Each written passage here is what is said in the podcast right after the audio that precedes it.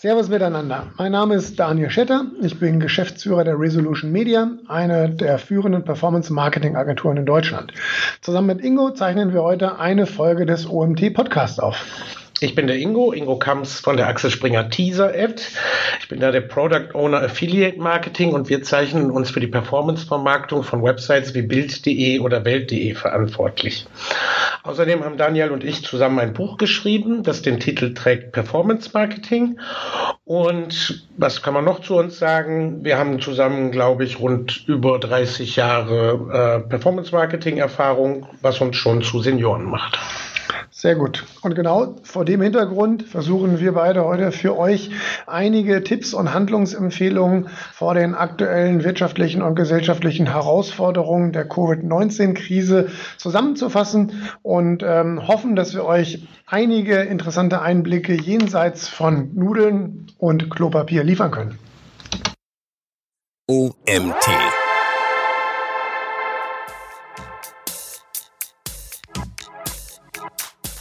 Du kannst davon ausgehen, dass eben Streaming-Anbieter, also Seiten, die Streaming-Anbieter, E-Learning, was du sagst, also diese typischen Sachen, die, die jetzt eben zu Hause stattfinden können, ähm, durchaus positiv ähm, betroffen sind. Ich, ich würde auch so Sachen wie zum Beispiel Home-Trainer, also Home-Fitness, das sind alles Bereiche, die sicherlich davon profitieren.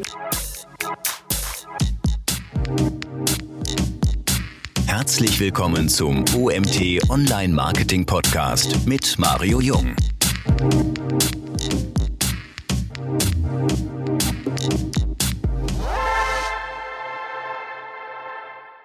So, in Zeiten von Corona und einer drohenden Rezession werden Unternehmen ihre Marketingaktivitäten auf den Prüfstand stellen. Wir sind mitten in so einer Corona-Krise oder es gab ja noch gar keine, aber es ist eine Krise und da gab es schon ein paar mehr. Deswegen möchte ich meine zwei Gäste heute, die ich gleich auch vorstellen werde, mal fragen, kann dies eine Chance fürs Performance Marketing sein?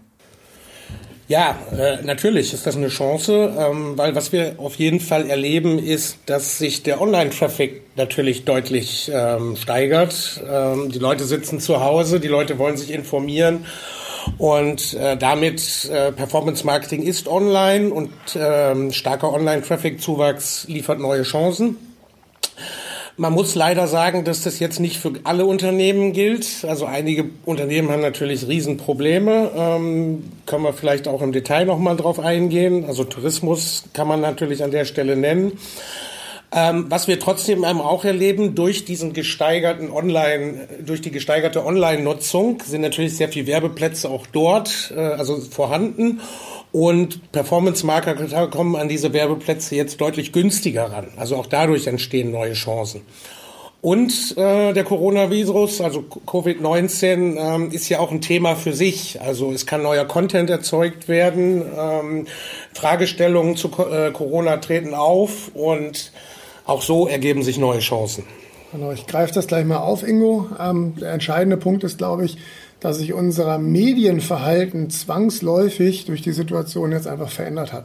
Ja, klassische Gattungen wie vielleicht Out-of-Home-Werbung ähm, finden gerade deutlich weniger statt, weil einfach eine andere Reichweite ist, ne, durch quasi Ausgangssperren, ähm, die ja dadurch mehr oder weniger initiiert werden, dass Gastronomiebetriebe schließen müssen, ähm, die sozialen ähm, Flächen, die wir uns zur Verfügung stellen, normalerweise äh, deutlich geringer frequentiert werden, öffentlicher Nahverkehr nicht mehr so häufig frequentiert wird. Das heißt, dadurch äh, findet mehr im Homeoffice statt. Ähm, das heißt, das Internet ist das Medium ähm, der Dinge gerade. Sicherlich auch äh, TV und Radio da nicht zu vergessen als sehr synchrone Medien, die auch über eine hohe Aktualität verfügen. Und äh, in dem Kontext äh, haben wir natürlich im Performance Marketing äh, einen positiven Einfluss auf die Budgets. Denn Mediapläne müssen jetzt neu gedacht und neu geschrieben werden. Ähm, damit wandern Budgets aus den klassischen ähm, Mediagattungen raus in eher performancelastige oder performancebuchbare äh, Mediengattungen rein. Ähm, und äh, das ist sicherlich ein ganz entscheidender Trend. Und Ingo, da möchte ich auch nochmal drauf eingehen, ganz äh, wesentlich äh, spielt da natürlich rein, inwieweit das Geschäftsmodell und die Branche dann am Ende des Tages davon vielleicht auch betroffen sein wird. Ähm, also wenn ich jetzt mal daran denke, dass ich äh, ein Produkt habe, was vielleicht geliefert werden muss, äh, was ich vielleicht auch gar nicht mehr selber herstelle, sondern wo ich ein Händler bin, dann bin ich halt darauf angewiesen, dass die Logistikkette von mir ähm, zum Endkunden stabil bleibt. Dann bin ich darauf angewiesen, dass die Logistikkette vom Hersteller zu mir in mein Lager äh, weiterhin in irgendeiner Form sichergestellt wird, äh, dass Produktionen auf Seiten des Herstellers sichergestellt sind. Also das sind alles Faktoren, die wir damit reinnehmen müssen. Aber in Summe kann man sagen, und das war ja deine Eingangsfrage auch, ähm, also sicherlich ist Performance Marketing ein Kanal, in dem jetzt ähm, der Mediaplaner deutlich mehr Geld allokieren wird, ähm, als er das in der Vergangenheit getan hat.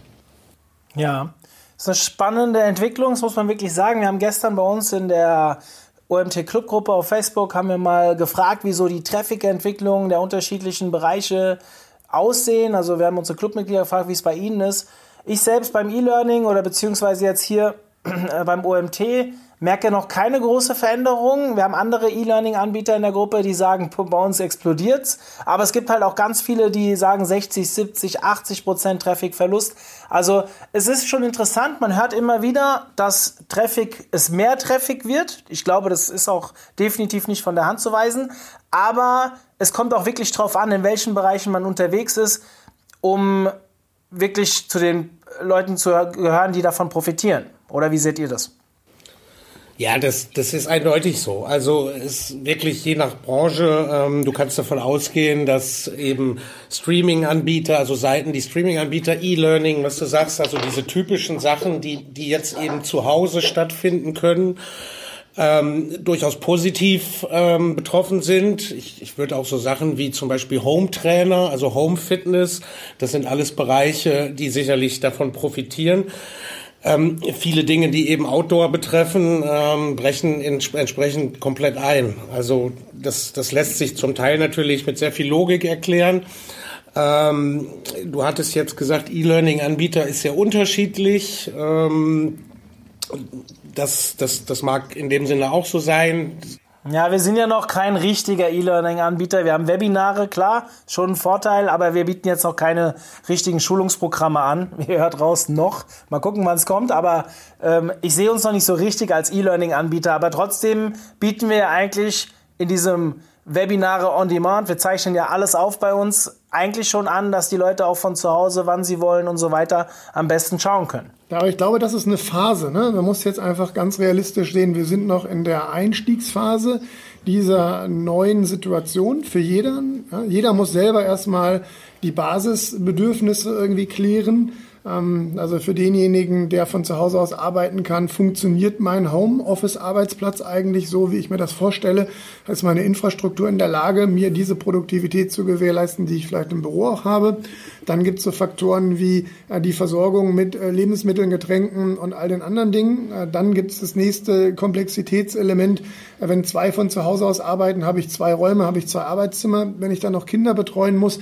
Also ich glaube, wenn wir diese erste Phase durchschritten haben, dann kommt dann auch stärker wieder der Fokus auf die Produktivität und dann gebe ich dir recht, sind sicherlich E-Learning, ähm, Self-Service-Produkte und all diese Dinge, die dann auch in die persönliche Wertschöpfung eingreifen, haben dann äh, absolute Konjunktur.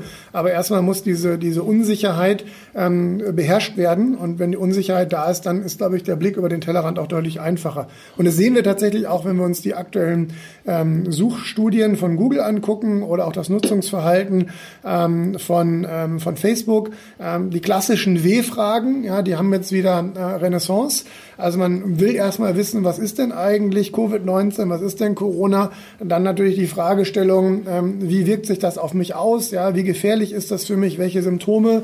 Ähm, und dann geht's am Ende irgendwann, wenn man das beantwortet hat und wenn man sein Set irgendwie, ähm, ja, wie soll ich sagen, für sich äh, gemanagt hat, dann geht's weiter eben in das Thema Entertainment, dann geht's in das Thema Weiterbildung, dann geht's in das Thema ähm, Zusammenarbeit, Kollaboration und ich glaube, dann sehen wir den nächsten großen Boost. Aber im Grunde genommen ist der Traffic heute schon da. Er ist nur äh, vielleicht noch nicht in der, in der Konsum- sondern mehr in der Informationsphase. Ich glaube auch viele sind einfach noch in der Schockstarre. Da hat sich das Leben für, für viele Menschen gerade so fundamental verändert. Ähm, vor zwei, drei Wochen war für die meisten die Welt noch in Ordnung. Und jetzt eben sich schon auf so, so eine neue Gegebenheit so einzustellen. Ich glaube auch, dass die Bedürfnisse im Moment noch sehr viel profanerer Natur sind, also Toilettenpapier und Nudeln. Äh, solche Dinge sind für viele noch müssen noch geklärt werden. Aber E-Learning ist auf jeden Fall ein Bereich, der profitieren wird in Zukunft. Da bin ich mir absolut sicher. Ähm, ich weiß nicht, ob wir jetzt noch auf das Konferenzenbusiness eingehen, das ja auch quasi da niederliegt. Bist du ja leider auch von betroffen, wobei du, ja. obwohl du datumsmäßig ja noch günstig liegst. Dennoch gibt's ja andere, die jetzt in deine Bereiche da, in deine Terminbereiche verschoben haben. Ich bin mir nicht sicher, ob sich das Konferenzbusiness, wie wir es kennen, tatsächlich wieder auf den Stand erholen wird, wie er vorher war. Das Unternehmen vielleicht auch in Zukunft sagen, wir können das besser online machen und müssen die da immer hinfahren. Das ist ja auch teuer mit Hotel, mit Reisekosten etc. Also das E-Learning-Business wird, glaube ich, auf die Dauer deutlich profitieren davon. Ja, das glaube ich auch. Also Du hast ja jetzt uns angesprochen, äh, soweit, äh, du hast nur eine Konferenz gerade vor Augen. Wir hätten im April auch noch zwei gehabt. Also die mussten wir absagen. Wir haben ja im, im, April den Agency Day, wo nur Agenturinhaber hätten kommen dürfen und den Freelancer Day, wo nur Freelancer hätten kommen dürfen. Die haben wir natürlich auch abgesagt. Ja, und äh, beziehungsweise wir haben sie nicht abgesagt, wir machen sie online. Wir haben zum Glück die Erfahrung im Thema Webinare und Co., so dass wir sie jetzt online darstellen. Wir haben jetzt auch unsere ersten Seminare auf online umgestellt. Das muss natürlich auch der jeweilige Referent mitmachen. Aber jetzt zum Beispiel mit Björn Tantau mache ich das erste. Der ist da wirklich ein Profi drin und da kann man das natürlich auch umsetzen. Aber wer das halt nicht kann, da bin ich bei dir. Und wenn man jetzt zum Beispiel sieht, OMR abgesagt und keinen neuen Termin gemacht, also die verschieben einfach um ein Jahr. Ähm, die OMKB hat sich zehn Tage vor uns geschoben, die SMX hat sich sieben Tage vor uns geschoben. Also natürlich belastet mich das dann auch im September mit unserer Fachkonferenz, weil die Leute hatten ja jetzt schon Tickets für SMX und für OMKB und unsere müssen sie erst noch kaufen. Und ich kann mir vorstellen, wenn das so nah aneinander ist, dass wir dann die Leidtragenden sein werden, die dann vielleicht keine oder nicht mehr so viele Tickets absetzen. Bin da ganz froh, dass wir die letzten zwei Jahre ausverkauft waren und eh mehr Tickets hätten verkaufen können, als wir haben. Dementsprechend bin ich dann noch relativ relaxed. Ob es sich ändert, Ingo, ich bin so ein, guck mal, wenn ich so überlege, wie wir beide uns kennengelernt haben, ist ja mit einer lustigen Story verbunden, die ich jetzt heute ausnahmsweise mal nicht erzähle.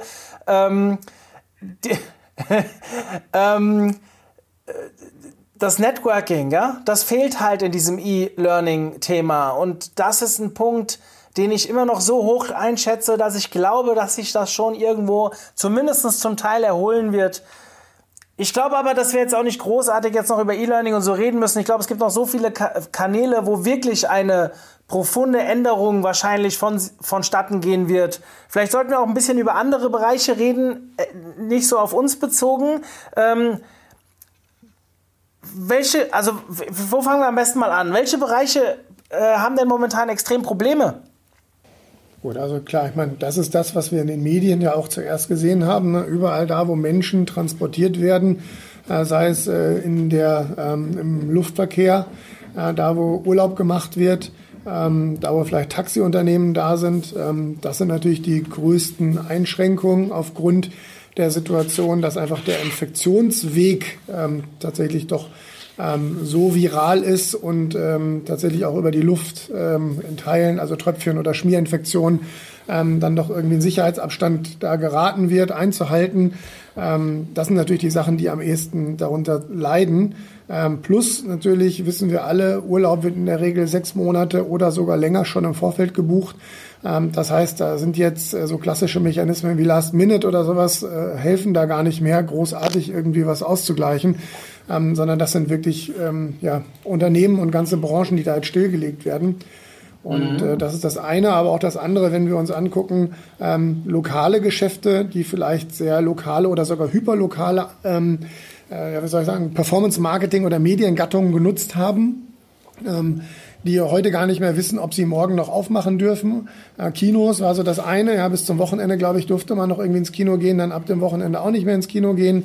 Ähm, Essen ist das andere, Bars. Also das sind äh, alles äh, Branchen, die äh, heute ja auch schon durch die lokalen äh, Werbemöglichkeiten im digitalen Umfeld äh, massiv Geld online ausgegeben haben, da Kunden akquiriert haben, über Aggregatoren natürlich auch. Und die sind heute genauso vor der Fragestellung, was mache ich eigentlich A mit meinem Geschäft? Ist das überhaupt weiterführbar?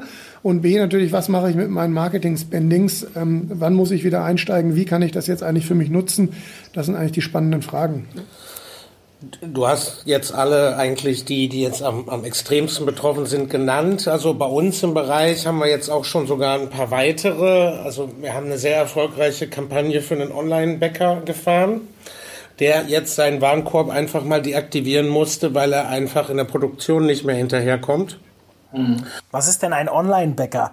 Ähm, das ist tatsächlich ein, ein Online-Shop für Backprodukte. Also viel natürlich Kuchen und so weiter. Also er liefert jetzt nicht Brötchen morgens an die Tür, aber man kann ja Kuchen und Plätzchen und solche Dinge tatsächlich online bestellen.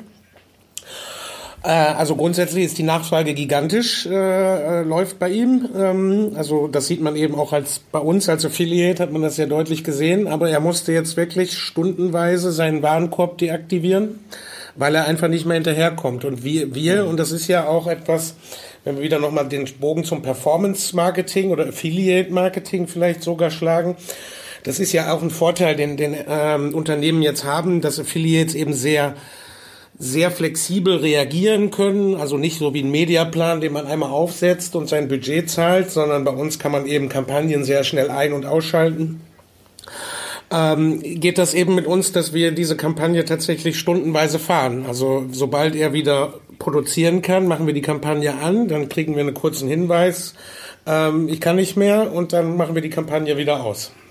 Ja, das geht natürlich nicht bei allen Mediengattungen. Ne? Das, das heißt, geht nicht bei allen Medien. Da, wo ich im Prinzip äh, sehr langlaufende Buchungen habe, wo ich Mindestabnahmen habe, ähm, kann ich das natürlich nicht machen. Hier muss ich eine enge Kopplung haben zwischen Warenverfügbarkeit, Lieferfähigkeit äh, und im Prinzip der Kampagne. Da scheiden halt auch ein paar Gattungen einfach aus, die man da nutzt. Ja. Aber unterm Strich ist es natürlich Tourismus, also das, was Daniel gerade genannt hat.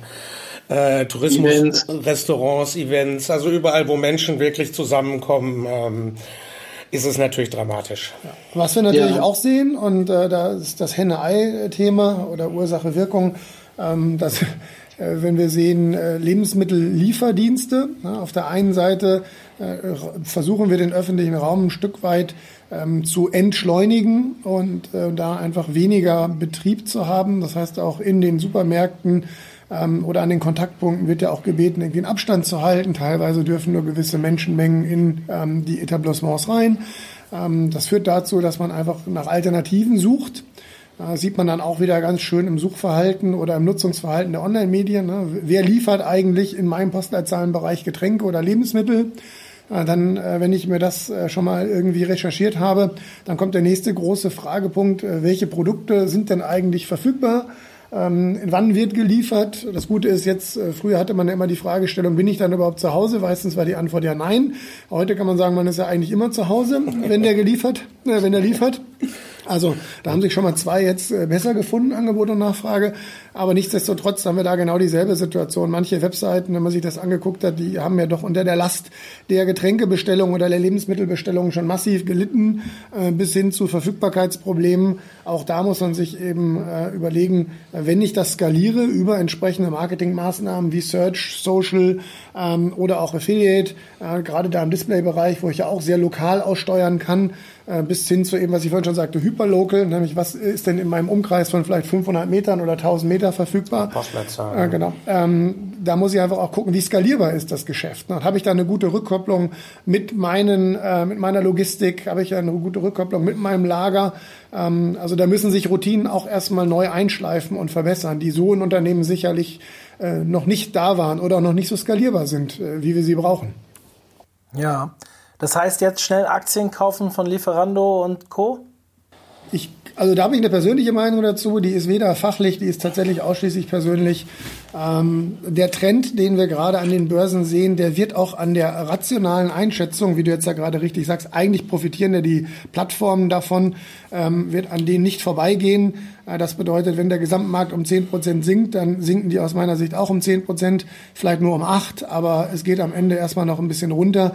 Ähm, da ist die Unsicherheit derzeit so groß, äh, dass ich äh, da keine, äh, da würde ich keine Kaufempfehlung für abgeben. Ja. Entschuldigung, Ingo, wenn wir, wenn wir perspektivisch aber davon ausgehen, dass sich auch ein gewisses Konsumverhalten ändert, wäre es ja, also natürlich gehen diese Werte jetzt emotional mit runter, das ist logisch. Also ich glaube, dass, da kann sich keiner vor schützen, egal wie gut seine Firma aktuell läuft, beziehungsweise wie gut sie äh, aufgestellt ist. Aber trotzdem, wenn wir darüber nachdenken, Ingo hat das eben zum Thema Konferenzen gesagt, dass wir vielleicht auch eine ähm, tiefgründige Änderung des Konsumverhaltens bekommen, dann wäre es ja eigentlich genau so dass diese Unternehmen eigentlich profitieren müssten. Absolut. Also wenn du dir eine oder wenn sich irgendjemand, der jetzt hier zuhört, ähm, eine Watchlist anlegen will, dann sind sicherlich diese Unternehmen, über die wir gerade gesprochen haben und noch viele weitere absolut kaufenswert und zu einem späteren Zeitpunkt, wenn dann irgendwann mal der richtige Zeitpunkt ist und niemand wird wissen, wann der richtige Zeitpunkt ist, zumindest niemand, den ich kenne, dann lohnt es sich, die zu kaufen, weil, und das ist sicherlich etwas, was wir so schnell nie gelernt hätten, ja, wir reden seit, glaube ich, 10, 15 Jahren über eine Veränderung in der Arbeitswelt, flexiblere Arbeitszeiten, Homeoffice-Regelungen, also weniger an einem Ort sein, eigentlich von der ganzen Welt arbeiten. Und es hat tatsächlich einer massiven äh, Disruption unserer Arbeitswelt gebraucht durch einen Virus, der uns einfach zwingt, ab sofort, ja, ohne zu diskutieren, diese Routinen, die wir bis jetzt erlernt haben, auf den, auf den Prüfstand zu stellen und dementsprechend anzupassen. Ähm, also das, was wir da an Lernerfolg haben, also die Lernkurve ist ja so massiv steil, ähm, das wird sicherlich auch einen nachhaltigen Effekt haben auf diese Unternehmen, weil sie danach dieses ähm, erlernte Konsumentenverhalten einfach weiterführen in mehr Nachfrage und mehr Kunden. Ja, ich glaube, da wird sich einfach eine Menge bei uns in Summe verändern. Ja. Da wird sich eine Menge verändern. Äh, ich würde noch eben, wenn wir noch einmal kurz zur Aktie, also Facebook gefühlt ist ja auch, äh, Facebook war ja irgendwie immer auf dem absteigenden Ast, hatte ich das Gefühl. Es gab kaum noch irgendwie spannende Posts jetzt in meiner Bubble. Äh, ist, in meinen Augen hat die Nutzung tatsächlich sehr stark zugenommen wieder. Also äh, die Leute verbringen wieder sehr viel mehr Zeit auf Facebook. Dennoch ist der Aktienkurs mit deutlich mit runtergegangen. Ähm, das liegt eben wahrscheinlich dann auch, weil das, das Ad-Budget entsprechend äh, ja auch runtergeht. Also das, womit Facebook Geld macht. Äh, es ist ja nicht eben nur die Nutzung. Ähm, bei den Lieferservices muss man entsprechend eben auch, auch schauen, ähm, wie sich das dann wirklich monetär für sie auswirkt. Aber ich glaube, langfristig werden grundsätzlich eben Modelle, die die Leute zu Hause sehen oder die eben von zu Hause gemacht werden können, ähm, im Vorteil. Ja, aber Facebook ist ein gutes Stichwort, Ingo, da würde ich gerne mal einhaken. Also wenn wir, wenn wir Facebook mal als ein Substitut für Social Media in Summe nennen, als Gattung, ähm, dann können wir zumindest, was wir sehen, jetzt derzeit schon mal sagen, dass sich äh, tatsächlich die Conversion-Raten ein Stück weit verändert haben. Also es wird einfach nicht mehr in klassischen E-Commerce-Geschäftsmodellen so viel gekauft, es wird immer noch äh, viel geklickt, aber die Conversion Rate zwischen ähm, Klick und Kauf hat sich deutlich verändert, ähm, weil einfach andere Themen jetzt quasi derzeit relevant sind und dominieren. Aber ähm, wir sehen, dass trotzdem der Traffic da ist. Das heißt, wir müssen uns jetzt eigentlich von der Seite der Werbetreibenden viel mehr Gedanken machen, wie kann ich diesen Traffic am besten leveragen? Also was kann ich eigentlich anbieten, um das Bedürfnis an Informationen oder auch die Zeit, die jemand in diesem Medium verbringt, ähm, in eine gute Markenbeziehung ummünzen? Und wie kann ich da vielleicht auch schon mal Kontakte für die Zukunft schaffen? Ja. Mhm. Wir haben jetzt so öfters über das Thema Affiliate Marketing gesprochen. Insgesamt ist es ja, wir reden über Performance Marketing, da ist Affiliate Marketing natürlich ein Bereich. Ihr habt ein ganz tolles Buch dazu geschrieben, die zweite Auflage steht kurz bevor. Ähm, helft mir doch mal ein bisschen. Welche Kanäle sollte man noch im Auge behalten, außer Affiliate Marketing zurzeit? Ähm, also grundsätzlich äh, würde ich eben sagen, hat Performance Marketing natürlich gegenüber vielen anderen äh, Mediengattungen, wo man feste IO-Buchungen vor allen Dingen vornimmt, Vorteile. ähm, weil eben die, die Abrechnungsmodelle unterschiedlich sind. Ähm, also wenn man den TKP bezahlen muss, was ja in, in vielen Online-Werbeformen trotzdem noch der Fall ist, ist es so, dass man eben diese Kampagne plant, ähm, einen bestimmten Betrag mit einer bestimmten Reichweite bezahlt und dann läuft die und das war's. Und der Vorteil eben vom Performance Marketing ist einerseits, dass es nicht unbedingt auf Budget ausgesteuert wird. Also man muss eben entsprechend nicht nicht schon sagen, ich muss jetzt 50.000 Euro einsetzen, sondern äh, kann eben schauen, wie läuft's und kann eben nachsteuern. Ähm, deswegen sind eigentlich alle Performance-Kanäle durchaus äh, in meinen Augen äh, können sinnvoll sein. Also das Affiliate-Marketing würde ich noch mal nennen. Das das beinhaltet, Affiliate ist ja eigentlich gar kein Kanal, sondern eher eine Abrechnungsmethode, also CPO-Basis, so, das ist ja eigentlich das, die Basis, aber im, innerhalb des Affiliates gibt es SEO, SEA, Display, alles. Das auf jeden Fall. Dazu native Werbeformate, die häufig eben auf CPC abgerechnet werden ähm, wo eben zumindest schon mal eine Transaktion oder ein, ein, ein, eine messbare Aktion stattfindet, ähm, eben gegenüber jetzt wieder der klassischen Display-TKP-Buchung. Ähm, SEO und SEA sind natürlich immer Kanäle, die, die spannend sind, weil sie auch nachfragegetrieben sind. Also sprich, ähm, im Gegensatz zu anderen Kanälen äh, erscheint deine SEA-Anzeige ja nur, wenn auch eine Nachfrage besteht, also ein Keyword entsprechend eingegeben wurde. Und äh, wenn du jetzt einfach keine Nachfrage hast, dann entstehen dir auch erstmal keine Kosten an der Stelle. Ähm, und was ich noch nennen würde, ist natürlich so Newsletter, also die Bestandskundenpflege, also zu schauen, was habe ich CRM, was habe ich denn an Kunden, was also vielleicht jetzt schwieriger neu, neue Neukunden zu generieren, sondern zu gucken, was habe ich denn an Kunden, kann ich mit denen noch arbeiten, bringen die mich durch die Krise. Mhm. Guter Punkt, sehr guter Punkt. Ähm, lass uns mal auf das Thema Krise eingehen. Jetzt sind wir Daniel, ich kenne dich nicht so gut, aber ich tippe mal, du bist so, so auch um die 40 plus minus. Das heißt, wir, wir haben, wir haben äh, alle schon eine Krise durchgemacht, manche vielleicht sogar schon, wenn sie sehr früh am Start waren, auch zwei. Ähm, haben wir Parallelen zur Finanzkrise 2008? Ja, also die Frage ist natürlich eine, die absolut berechtigt ist. Ja, inwieweit kann man wenn man zurückschaut, aus den Krisen oder aus vergleichbaren Situationen der Vergangenheit lernen. Ähm, ich würde sagen, fundamental haben wir hier eine andere Situation, denn in der Finanzkrise, wie der Name schon sagt, haben wir in einem Sektor eine ganz explizite Krise gehabt. Äh, dieser Sektor ist natürlich ähm, das äh, Betriebsmittel unserer gesamten Wirtschaft. Ja, es ging dabei um Geld äh, und um Kredite und damit ähm, die, ja, wie soll ich sagen, die Finanzierbarkeit von Geschäftsmodellen. Ähm, diese äh, Situation, in der wir jetzt sind, ist fundamental anders. Ja, wir haben eine Einschränkung ähm, unseres gesamten Lebens, was dazu führt, dass alle Sektoren betroffen sind. Ja, selbst der Sektor, der jetzt heute der Gewinnersektor ist, sagen wir mal der Lebensmitteleinzelhandel ähm, oder wenn wir es mal ganz plakativ machen wollen, ähm, der äh, Papierhersteller, der vielleicht kurzfristig von Plakaten auf Toilettenpapier ähm, sich äh, umwandelt oder der, der Hartweizenprodukthersteller, ähm, wenn dem morgen seine Lieferkette abbricht, weil in seinem Zulieferbetrieb nämlich ähm, ja, Covid-19 identifiziert wurde und die alle in Quarantäne geschickt werden, oder die Logistik zur Auslieferung nicht mehr stattfindet, weil der Logistikanbieter nicht mehr ähm, aufgrund von Covid-19 nicht mehr aktiv werden kann, dann haben wir eine ganz andere Verwerfung. Und ich glaube, daher ist diese Krise viel fundamentaler als die, die wir früher hatten.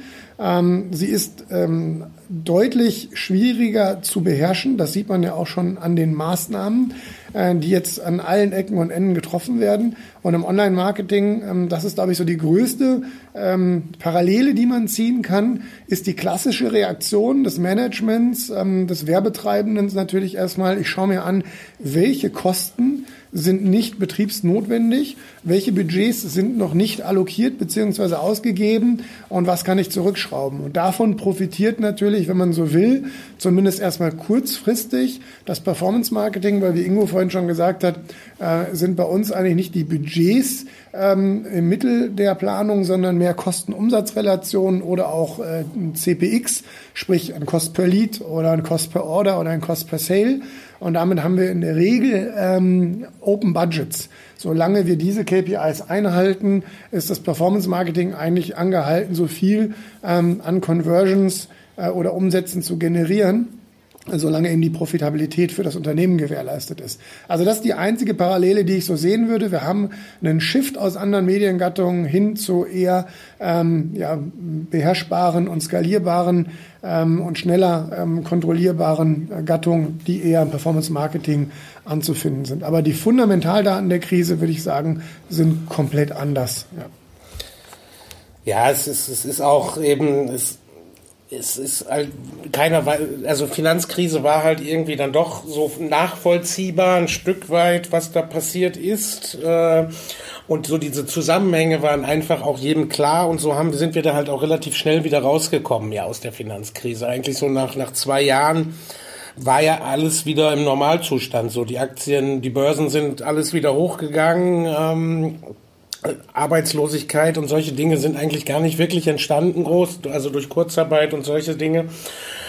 Diesmal ist es halt einfach deutlich komplizierter. Also ähm, keiner weiß, wie lange das dauert. Äh, es betrifft eben alles, wie Daniel gesagt hat. Also es ist, es ist schwer zu sagen, wirkliche Parallelen zu ziehen. Eine möchte ich allerdings doch ziehen. Ähm, ich, ich glaube, wer sich 2008 ähm, clever und nicht, also nicht den Kopf verloren hat, also in dieser Krise, also wer, wer dort einen kühlen Kopf bewahrt hat, der ist gestärkt aus der Krise hervorgegangen. Und ich glaube, das kann man vielleicht auch für heute sagen, man sollte einen möglichst kühlen Kopf bewahren und kann dann auch wieder gestärkt aus dieser Krise hervorgehen. Irgendwann wird die auch mal beendet sein. Ja, das knüpft so ein bisschen auch an das an, was äh, wir vorhin schon beim ähm, Adaptieren von, vom Konsumverhalten und vom persönlichen Verhalten auch angesprochen haben. Also diese Krise bietet einfach eine wahnsinnig schnelle und steile Lernkurve an. Und dieses Verhalten, was wir jetzt sehen, wenn wir darauf entsprechend neue ähm, Geschäftsmodelle ähm, anwenden, wenn wir Unternehmen dazu bringen, ähm, also inklusive unserem eigenen Unternehmen, dazu bringen, neu zu denken, Arbeitsabläufe neu zu strukturieren, ähm, dann sind wir genau da, wo Ingo gerade anknüpfen wollte, äh, nämlich äh, da, wo 2008 auch die Cleveren rausgekommen sind, nämlich äh, was gelernt aus der Krise und sich verbessert. Und eins ist sicherlich auch klar, ähm, also eine Krise impliziert immer, dass es temporär ist. Das Blöde an dieser Situation, in der wir gerade sind, ist, dass wir noch keinen klaren Indikator haben, wie lange diese Phase dauert. Und Unsicherheit ist sicherlich das Schlechteste, was man in der Planung haben ähm, kann ja, und haben will.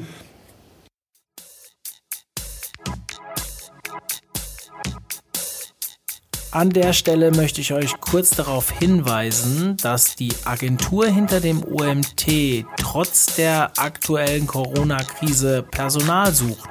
Vor allem Seniors mit mehr als fünf Jahren Erfahrung in den Bereichen SEA, SEO, Content Marketing, aber auch Affiliate Marketing werden aktuell dringend gesucht und ihr könnt euch gerne bei mir melden, falls ihr gerade aufgrund der Krise vielleicht euren Job losgeworden seid und gerne in das Rhein-Main-Gebiet kommen wollt. Sprecht uns an, sprecht mich an unter mario.omt.de und ja, wir schauen, was wir machen können. Ich würde mich sehr freuen, wenn sich der ein oder andere bei uns meldet. In diesem Sinne geht es weiter mit dem Podcast.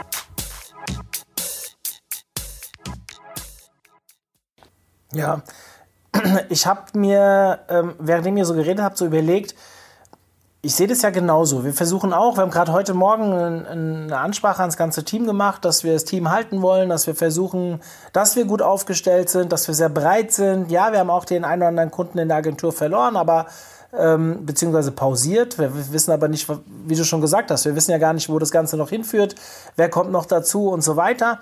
Nichtsdestotrotz ähm, sehe ich tatsächlich jetzt auch schon den einen oder anderen die Füße hochheben. Also es ist jetzt nicht so, dass man sagt ja, der Staat hilft und äh, es werden jetzt Programme aufgesetzt. Nur für manche Leute kommt das einfach zu spät. Ich bin gerade durch die Krise ähm, die letzten vier Tage sehr viel in den Social Medias unterwegs gewesen, einfach um so ein Gefühl dafür zu kriegen, wie reagiert der Markt. Ich gebe zu, auch um ein bisschen auf Personaljagd zu gehen, weil gute Leute werden aktuell vor die Tür gesetzt und wir suchen trotzdem, weil wir zwei, drei sehr gute, beständige Kunden haben, wo wir Seniors vor allem suchen und die sind ja schwer zu kriegen. Und das ist vielleicht auch eine Chance an der Stelle, aber das, was ihr eben gesagt habt, ist natürlich auch, ich in Form, nimmt es nicht persönlich, ein bisschen leicht gesagt. Es gibt halt auch Unternehmen, die haben gar keine Chance, mit kühlem Kopf durch die Bereiche zu gehen, weil, lass uns über die Touristik reden. Äh, ein, Busreiseveranstalter, der wird momentan mit 0, 0 Euro Umsatz äh, durch den Markt gehen. Ähm, schwierig, oder?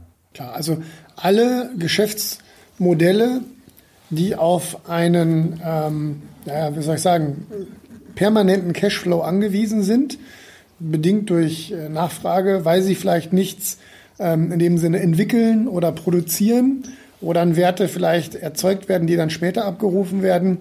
Das sind natürlich die, die auch die wenigsten Reserven haben in der Regel. Ja, das mögen hochprofitable Geschäftsmodelle sein. Also wenn man sich eine TUI anguckt, ähm, äh, rückblickend die letzten Jahre extrem erfolgreich. Ich glaube, eine FTI auch sehr erfolgreich. Also eine Lufthansa, glaube ich, auch extrem erfolgreich ich glaube, Flixbus, wenn man den mal hier nennt aus München, äh, sicherlich auch ein wahnsinnig spannendes Geschäftsmodell. Ähm, die Bahn, wenn man die mal isoliert betrachtet, äh, vielleicht nur den Person Personennahverkehr und nicht den, den, ähm, den Güterverkehr, auch extrem erfolgreich. Ähm, dann sind das natürlich alles äh, total interessante Branchen, die jetzt einfach darunter leiden, dass die Nachfrage null ist, die dann danach wieder mit ihrem Geschäftsmodell wahnsinnig erfolgreich sein werden, sobald die Nachfrage steigt. Ähm, das heißt, äh, da ist jetzt tatsächlich, und da aber das keine Aufgabe eines eines Online-Marketing-Podcasts, denke ich. Das ist dann eher die Aufgabe ähm, des Wirtschaftsministeriums und dann ähm, hoffentlich auch der gesamten Welt, diese ähm, Liquidität sicherzustellen und diese Unternehmen zu retten. Ja. Aber auch die können natürlich, ähm, die angesprochenen Branchen, äh, können jetzt die Situation nutzen, ihre Prozesse anzugehen, äh, noch stärker zu digitalisieren, ähm, daraus auch zu lernen. Ähm, also ich denke, das ist ein, ein Punkt, den die auch alle angehen können wohl wissend, dass es da zu noch stärkeren Verwerfungen kommt, vielleicht als im produzierenden Gewerbe.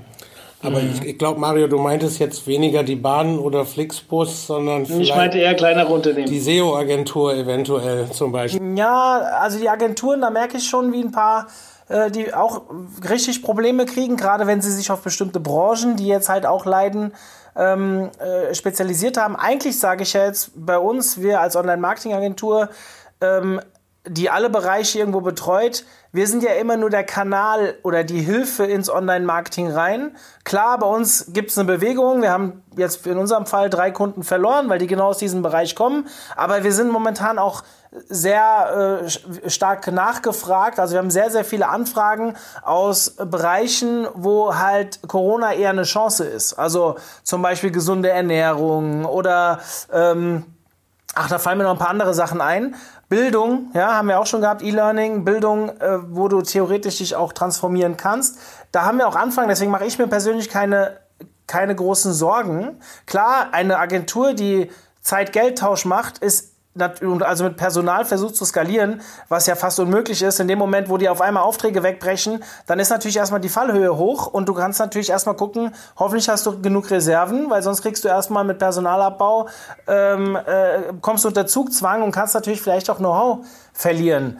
Aber grundsätzlich ist ja das Geschäftsmodell Agentur, mal abgesehen von der mangelnden Skalierbarkeit, insofern gut, dass wir ja kein eigenes Produkt entwickeln müssen, sondern wir sind eigentlich dafür verantwortlich, dass gute Produkte, ähm, das können, die können sich ja ändern aufgrund von der Krise, trotzdem weiterhin online gefunden werden. Deswegen, die meine ich noch nicht mal unbedingt, aber zum Beispiel die kleinen ähm, Shops oder die kleinen Anbieter, die halt nicht so flexibel sind und die von 0 auf 100 äh, ihr Geld oder ihre Reserven weg sind, weil sie keine Miete mehr zahlen können oder was auch immer. Und bis sie vom Staat aufgefangen werden, ist es vielleicht schon zu spät. Die werden nicht äh, gar nicht an Prozesse denken können, weil es einfach zu spät ist. Ja, ähm, klar. Also ich, ich habe ein, ein, äh, ein Beispiel dazu. Ähm, das ist auch eine Kampagne von uns gewesen ähm, zum Thema Kreuzfahrten. Mhm. Äh, der ist natürlich, lief super, ist äh, auf Null. Wird auch ja. wird er wahrscheinlich leider auch nicht überleben. Das das werden wir auch nicht komplett auffangen können.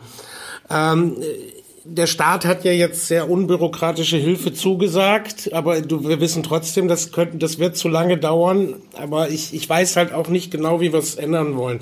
Der Trump hat jetzt in den USA mehr oder weniger gesagt, er verschickt jetzt Schecks. Das wäre jetzt das Einzige, was mir noch einfällt an der Stelle. Ähm, ja es soll ja schon so, also wie ich zumindest jetzt unseren Ministerpräsidenten in München verstanden habe, ähm, soll ja so unbürokratisch wie möglich, ohne Prüfung oder irgendwas auch alles stattfinden. Also ich glaube. Ich bin gespannt, Ingo. Ich glaube da nicht dran, nicht in der, es wird besser sein als jemals zuvor. Aber es wird für einige zu spät kommen. Aber ich bin bei Daniel. Ich glaube, wir müssen uns jetzt nicht damit beschäftigen, ähm, wie wir die Wirtschaft wieder ankurbeln. Ich glaube, wir sollten mal den Umschwung jetzt kriegen zum Thema was kann ich denn machen? Wie würde sich denn ein Unter was würdest du denn einem Unternehmen raten, wie es sich jetzt jetzt sofort aufstellen sollte, damit es gut aus der Krise rauskommt? Ja, ähm, ja äh, also bleiben wir einfach mal beim Tourismus. Äh, das ist eine schwierige Situation. Also wenn ich jetzt, wie gesagt, für, für Kreuzfahrten hätte ich jetzt auch im Moment nicht wirklich eine Lösung, weil das ist halt, die stehen halt so sinnbildlich für die Corona-Krise und alle haben die Bilder vor Augen, wie so ein Kreuzfahrtschiff da vom Hafen ankert und nicht eingelassen wird. Ähm, aber bleiben wir einfach mal beim Tourismus. Ähm, wir haben die Situation, dass man jetzt aktuell in viele Länder nicht mal einreisen darf. Ähm, einige Produkte muss man dann einfach wie Last-Minute-Reisen und solche Dinge muss man sich eigentlich oder muss man sich jetzt aktuell von verabschieden. Ähm, was ich schon gesehen habe und was sicherlich im Moment so mit das Erfolgsversprechendste ist, wenn man finanziell da ein bisschen durchhält und ich gehe davon auch aus, dass der FTI oder, oder TUI und Co. dann auch geholfen wird im Zweifel, ähm, dass sie jetzt Reisen anbieten, die erstmal in ein paar Monaten erst stattfinden, also so ähnlich ein bisschen wie die verschobenen Konferenzen. Dann muss man eben entsprechend auch ähm, kulante Stornomöglichkeiten direkt einarbeiten, weil sonst, sonst bucht das keiner, weil eben wieder niemand weiß, wie lange diese Krise auch noch halten wird.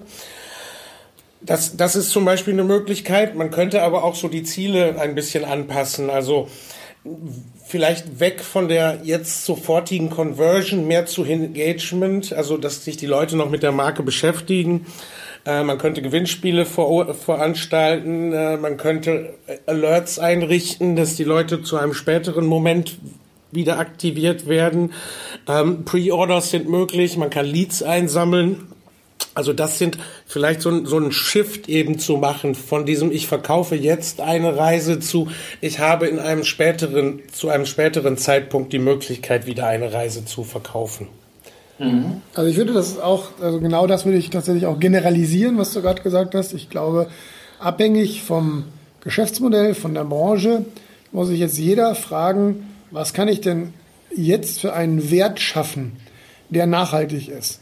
Die Kundenbeziehung ist mit Sicherheit der nachhaltigste Wert. Wenn wir mal als Prämisse unterstellen, dass dieses Unternehmen oder dieses Geschäftsmodell nach der Krise auch noch existent ist, dann lohnt es sich jetzt, sicherlich auch in diese Kundenbeziehungen zu investieren. Vorhin hattest du schon gesagt, CRM-Daten, die kann man heute nutzen und proaktiv informieren. Also vielleicht macht es jetzt Sinn, einfach auch ein Stück weit das geänderte Suchverhalten oder Nutzungsverhalten des Mediums Internet generell für eine neue Content-Marketing-Strategie auch zu nehmen und einfach darum herum um meine eigenen Produkte und um die Fragestellung, was passiert denn jetzt eigentlich im, also durch Corona, durch die Einschränkungen mit meiner Dienstleistung, mit meinem Produkt und diese Fragen proaktiv anbieten. Ähm, Storno sicherlich ein Punkt. Kann ich etwas stornieren? Äh, ist die Lieferung noch gewährleistet? Ähm, muss ich auf irgendetwas achten? Also die klassischen W-Fragen einfach vom Kunden her denken, die versuchen zu beantworten. Äh, Content Marketing ist ja etwas, was sich in allen Disziplinen, also von den Suchanzeigen über entsprechende SEO-Projekte bis hin zu ähm, eigenen ja, Seiten, ähm, Domains, die ich dann aufbaue zu, rund um diese Fragestellung ähm, vielleicht entwickeln kann. Social Media, ähm, Video-Content per se, ähm, das sind alles Elemente, die ich jetzt nutzen kann. Ich kann meine eigenen On-Site-Analytics natürlich auch mir anschauen. Also wie hat sich eigentlich ab sagen wir mal Januar vielleicht in Teilen, als die Krise so ein bisschen losging, äh, bis heute das Nutzungsverhalten auf meiner eigenen Webseite von meinen Usern verändert. Also welche Rückschlüsse kann ich aufgrund meiner eigenen On-Site-Metriken ähm, äh, schließen, mir erarbeiten. Ich kann mir natürlich auch meine Search-Terms angucken, die bei mir auf der On-Site-Suche genutzt werden. Ich kann mir generell meine Search-Terms, meine SEA-Kampagnen angucken. Ähm, ich kann mir vielleicht auch ein Stück weit ähm, das, ähm, das Einkaufsverhalten angucken. Werden andere Produkte nachgefragt? Hat sich mein äh, durchschnittlicher Warenkorb verändert? Und daraus immer wieder versuchen, Rückschlüsse zu ziehen auf eigentlich das Bedürfnis meiner Kunden und wie kann ich dann meine Marke in, inszenieren und einen echten Mehrwert liefern. Ja? Also ich habe es ja vorhin schon mehrfach gesagt, das Thema Lokalität ist gerade enorm wichtig, weil einfach unser Bewegungsraum eingeschränkt wird. Das heißt Produktverfügbarkeit, Lieferbarkeit, wann ist etwas lieferbar, kriege ich das garantiert, kann ich mich darauf verlassen. Das sind alles Dinge, die relevant sind. Ähm, wenn ich jetzt, ich denke jetzt mal wirklich äh, also ganz spontan an die Reisebranche, ähm, äh, ich habe ein Informationsbedürfnis und vielleicht ist meine Frage so komplex, äh, dass ich sie nicht über eine FAQ abhandeln kann, dann gehe ich halt viel stärker mit einer Hotline da rein und versuche über die Hotline äh, eine positive Beziehung zu der Marke beizubehalten, auch wenn der Urlaub jetzt storniert wird aus gegebenen Gründen äh, und wenn dann das Geld zurückerstattet wird, habe ich eine positive Experience. Vielleicht bin ich dann auch bereit, ähm, das Geld gar nicht zurückhaben zu wollen, sondern lass mir einen Gutschein geben, was dann wieder auch Cash Cashflow positiv ist für das Unternehmen ja, und kann dann zu einem späteren Zeitpunkt auf den Gutschein äh, zurückgreifen. Beratungsintensive Produkte kann ich jetzt platzieren. Also ich glaube, das, was du vorhin unter Engagement betrachtet hast, da gibt es ganz viele Punkte, die ich jetzt nutzen kann, um eben diese Schnittstelle Marke und, ähm, und Kunde besser miteinander zu verknüpfen. Und da ist eben die Order oder ja die Bestellung, ähm, die Transaktion ist dann vielleicht nicht der, das KPI der Stunde, sondern vielleicht die Registrierung für Newsletter, der Download von einer App ähm, oder eben das Buchen von einem, ähm, von einem kostenlosen Webinar, wo ich aufkläre, ähm, weil darüber schaffe ich dann wieder First-Party-Data, mit denen ich dann zu einem späteren Zeitpunkt aktiv werden kann. Ja. Hast du ähm, vielleicht für mich ein Unternehmen, was aktuell da sehr, sehr gut agiert, wo man sich auch mal was abschauen kann? Also ich muss sagen, ähm, ich war sehr positiv überrascht von der Reaktion in den Medien ähm, eigentlich aller unserer Handelsunternehmen, die wir in Deutschland haben, äh, die ganz klar auch ein Stück weit darauf reagiert haben, auf Verfügbarkeiten von Produkten, ähm, aber auch ein Stück weit im, im, ähm, in der Kommunikation auch ihre Mitarbeiter da nochmal geschützt haben. Also ob es jetzt der Lebensmitteleinzelhandel ist oder auch ähm, der, der Versand von Lebensmitteln. Ähm, die fand ich eigentlich alle sehr positiv. Wenn man sich da mal die Display-Ads der letzten Tage anguckt oder auch die, ähm, die Search-Ads, da hat sich schon ein Stück weit einiges getan von der Tonalität. Also weg von dem ähm, äh, Angebotshammer ja, ähm, und dem, dem ultimativen Preis, also Streichpreis, äh, hin zu einer deutlich versachlichten Kommunikation äh, mit einem ganz klaren informativen Mehrwert. Und da muss ich sagen, äh, Hut ab dass die auch so schnell reagiert haben, obwohl die eigentlich eine echte Stresssituation haben.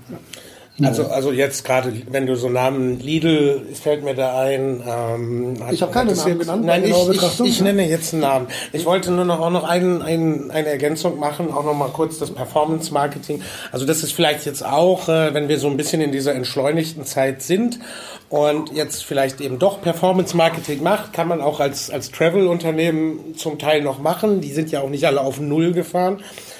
Ich glaube, dass in dem Performance-Marketing von vielen auch noch eine Menge drin ist. Also ähm, viele schauen sich ja eben so immer die Durchschnitts-CPOs oder die Durchschnitts-KPIs an, ähm, die man eben auf Kanalebene und so weiter äh, vielleicht erreicht. Da kann man jetzt auch die Zeit nutzen, wenn man das Personal dafür hat, da nochmal tiefer reinzugehen, äh, sich nochmal genauer anzuschauen, welche Marketinginstrumente bringen mir welche Effekte das ist vielleicht auch die Zeit, jetzt umzuschauen, dass man noch mehr aus vielleicht geringerem Budget einfach noch ein bisschen mehr rausholen kann. Ja. Und du hast davon gefragt, also ein Ratschlag quasi, also das würden wir raten. Und da muss ich sagen, etwas, was wir uns vor, vor zwei, drei, vier Wochen immer noch nicht ähm, vorstellen konnten oder wollten, ist sicherlich etwas, was wir heute unbedingt tun sollten. Das Thema Business Continuity. Ist etwas, was ich tatsächlich jedem Unternehmen rate, egal wie groß. Also wenn ich den einen Search Spezialisten habe und den einen Social Spezialisten und den einen ähm, Analytics-Spezialisten ähm, und vielleicht auch nur einen, der im Prinzip das Shop-Backend beherrscht, äh, dann muss ich mir halt überlegen, wenn das für mich der Teil meiner Wertschöpfungskette ist, der heute noch funktioniert, weil vielleicht in den Läden ähm, keine, ähm, ja, keine Menschen mehr rein dürfen, Ausgangssperren da sind, dann brauche ich dafür auch Prozesse und Routinen, die diese Personen ein Stück weit auch ersetzen oder redundant machen, äh, wenn die jetzt vielleicht mal durch Krankheit betroffen sind. Ja, wo wir früher gesagt haben, ist ja kein Problem, wenn der mal zwei Tage ausfällt, dann machen wir das schon. Aber wenn der jetzt wirklich ein Mitarbeiter bedingt durch diese, durch diesen Virus längere Zeit ausfällt und vielleicht auch schwerer erkrankt, dass er vielleicht nicht aus dem Homeoffice mal eben schnell was machen kann, dann sind das sicherlich Themen, die so Unternehmen vor zwei oder vier Wochen noch völlig anders auf einer Risikoskala bewertet hätten, als sie das heute tun würden. Also da muss man sich auch nochmal seine eigenen Prozesse angucken, gerade wenn man eben ähm, Multichannel-Unternehmen ist, die Pure Player, für die ist das wahrscheinlich selbstverständlich, aber für Multichannel ist das sicherlich etwas, äh, wo man den Exoten ja, aus dem Performance- oder Online-Marketing oder aus dem E-Commerce, äh, den man so hat, oder das Team, was man da hat, vielleicht noch mal ein Stück weit stärker auch mit zusätzlichen Ressourcen äh, auch ausstatten muss oder Fallback-Prozessen ausstatten muss. Absolut. Mhm. Ich glaube, wenn ich das so raushöre, ich habe ja vorhin gesagt, ich bin viel mit äh, in den Social Media momentan unterwegs, um auch Personal zu suchen. Wir hatten ja jetzt die ganze Zeit dieses Fachkräftemangelproblem, also mehr Jobs als gute Leute. Und es sieht ja eher danach aus, dass die Entwicklung noch mehr in die Richtung gehen wird langfristig, weil je stärker der Online-Kanal wird, desto mehr Leute werden wir brauchen. Aber die sind ja eigentlich nicht da. Seht ihr da irgendwelche Restriktionen, die den Prozess vielleicht aufhalten könnten? Naja, Wirtschaftswachstum wurde ja schon immer jetzt auch oft gebremst, äh, weil eben die Unternehmen dieses Personal einfach nicht gehabt haben. Also auch da ist ja bei Daniel jetzt, also er hat das absolut korrekt gesagt mit der Continuity, aber auch da ist ja der Wunsch ein bisschen Vater des Gedankens. Die Unternehmen sind happy, wenn sie einen Analytics-Spezialisten haben. Jetzt sollen sie am besten zwei vorhalten. Ähm, das, das wird weiterhin ein, Problem sein und das könnte sich tatsächlich jetzt auch verstärken, ähm, wenn eben insgesamt nochmal wir einen Shift zu Online erleben werden und sich eben jetzt das Ladengeschäft, sagen wir mal alles, was sich draußen nicht wieder in diesem Maße erholen wird. Wir wissen halt auch noch nicht, was, was dieser Virus psychologisch einfach in der, äh, in der Bevölkerung auslöst, ob Menschenmassen überhaupt noch mal, also ob die Love Parade, die es in den 90ern gab äh, und solche Dinge sind ja im Moment unvorstellbar.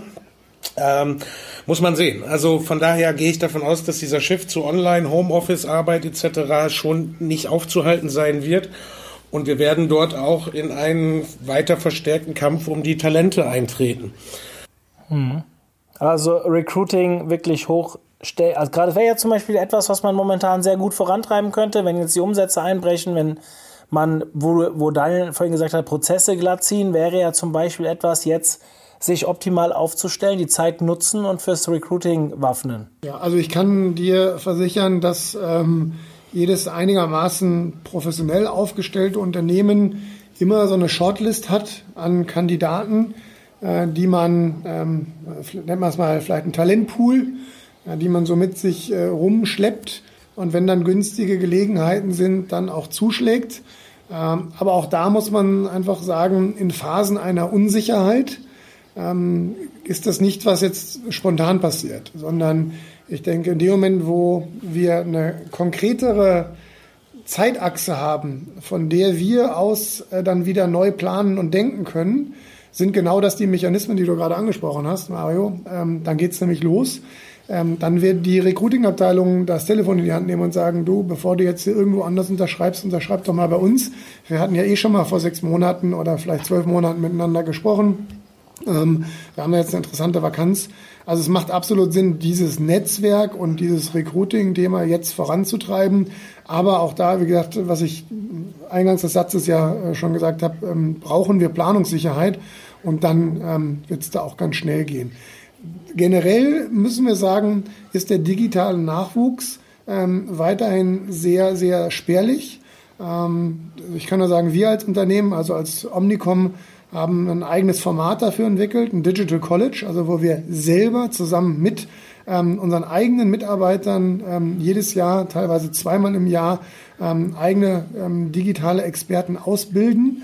Und ich bin ein ganz großer Freund von ähm, so einem ähm, ja, Medium wie hier einem Podcast oder auch Konferenzen, auch digitalen ähm, Lernplattformen, ähm, weil das, was wir brauchen, kann ich eigentlich nicht schulen. Also das, was wir brauchen, kann ich nur lernen. Also so, so komisch das klingt, eigentlich ist das eher ein Lehrberuf als ein klassischer akademischer Beruf. Ähm, ich brauche eine gute akademische oder eine gute ähm, ganzheitliche Grundlage, eine Wissensgrundlage, aber dann muss ich es erlernen durch Erfahrung und durch Spezialisten und Know-how-Transfer. Und äh, da sind wir natürlich aufgrund äh, der Branche, in der wir sind und aufgrund der Digitalisierung unserer eigenen Arbeitsprozesse vielen anderen Branchen wahnsinnig im Vorteil. Ne? Also das ist etwas, was wir sicherlich so in anderen Branchen nicht vorfinden. Mhm.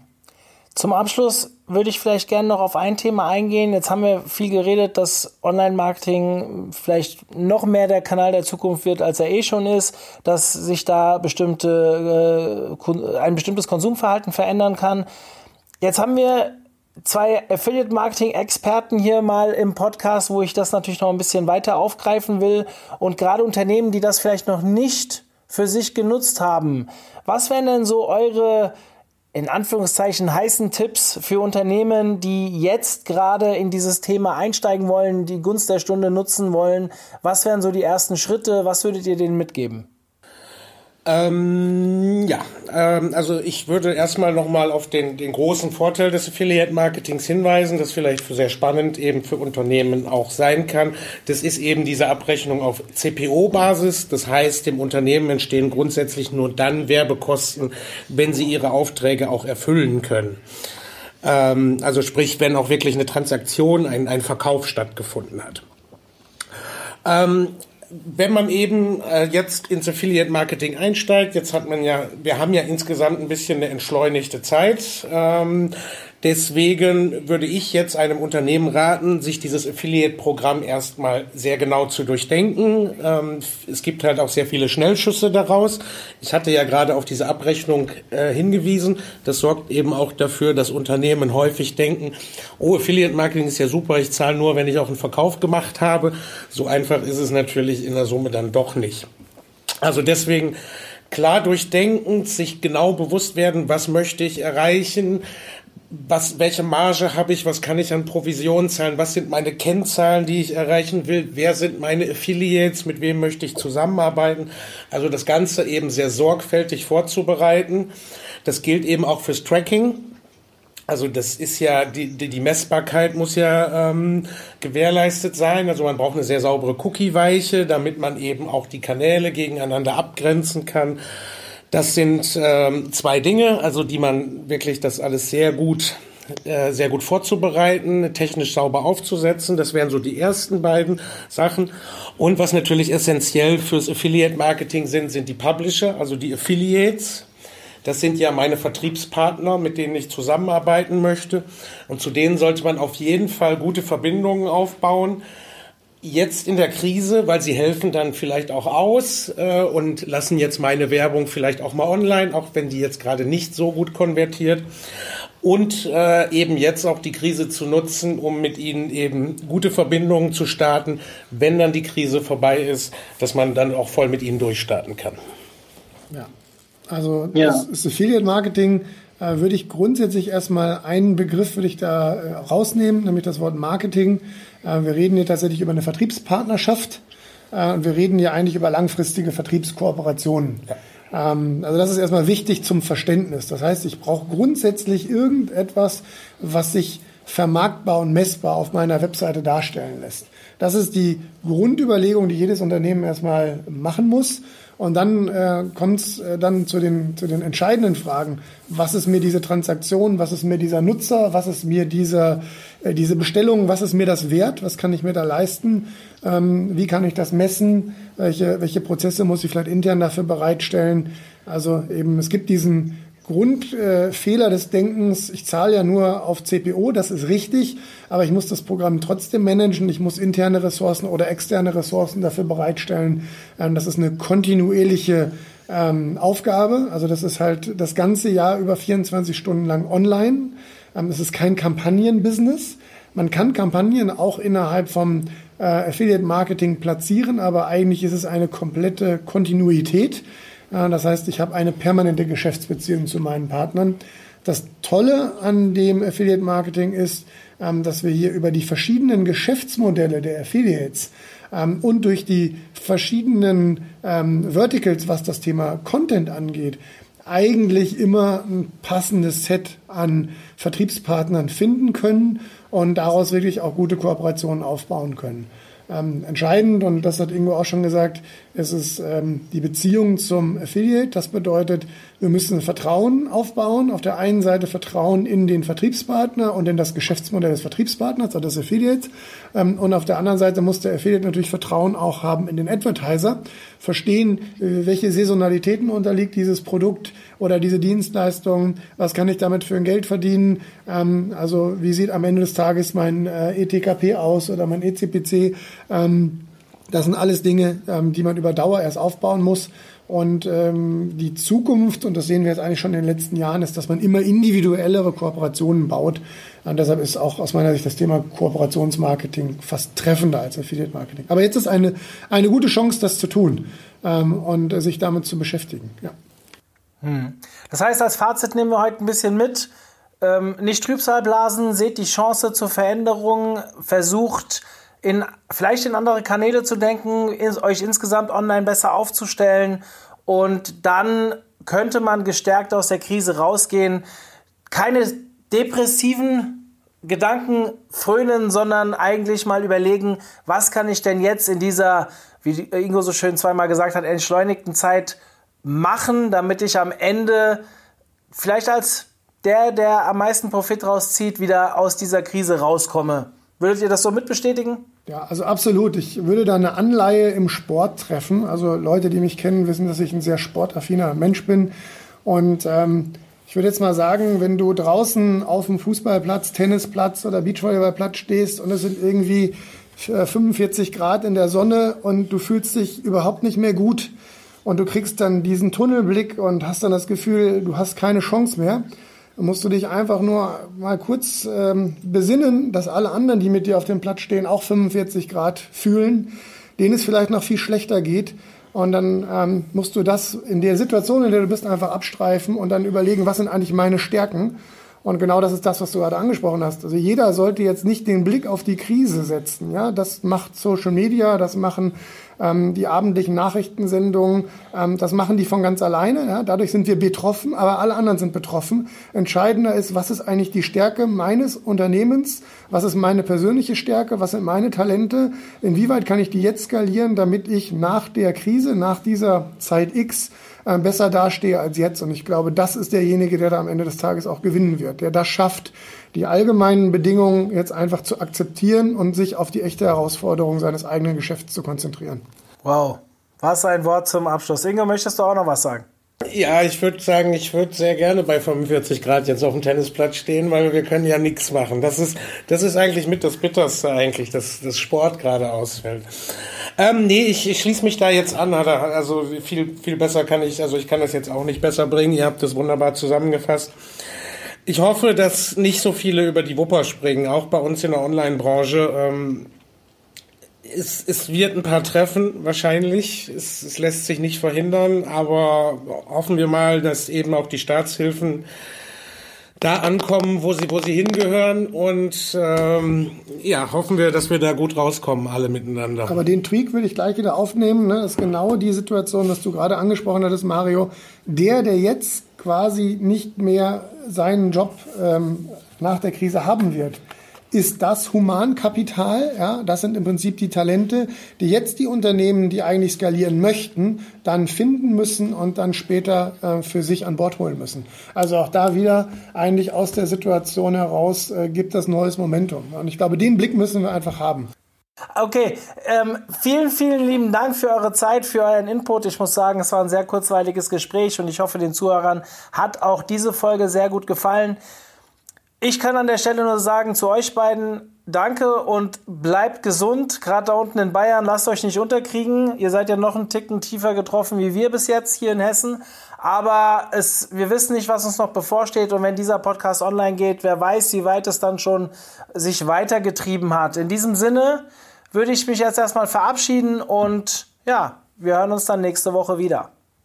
Danke Dankeschön. Mario. Bleib Alles gesund. Gute. Ciao. Ciao. Auch diese Woche möchte ich euch nach der Podcast-Folge noch auf unsere Events im April hinweisen.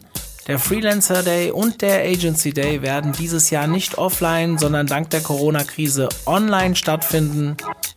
Das bedeutet aber auch, dass wir mehr Kapazitäten frei haben und ja, vielleicht habt ihr ja Bock, noch dabei zu sein, wenn ihr Inhaber einer Agentur oder Freelancer seid. Schaut doch mal auf die jeweilige Seite beim OMT und wenn ihr Bock habt, Zeit habt, dann ja, meldet euch doch noch an und ja, nehmt teil. Ich würde mich sehr darüber freuen. Ansonsten bin ich raus und wünsche euch eine gesunde Zeit. Dementsprechend bis zum nächsten Mal. Euer Mario.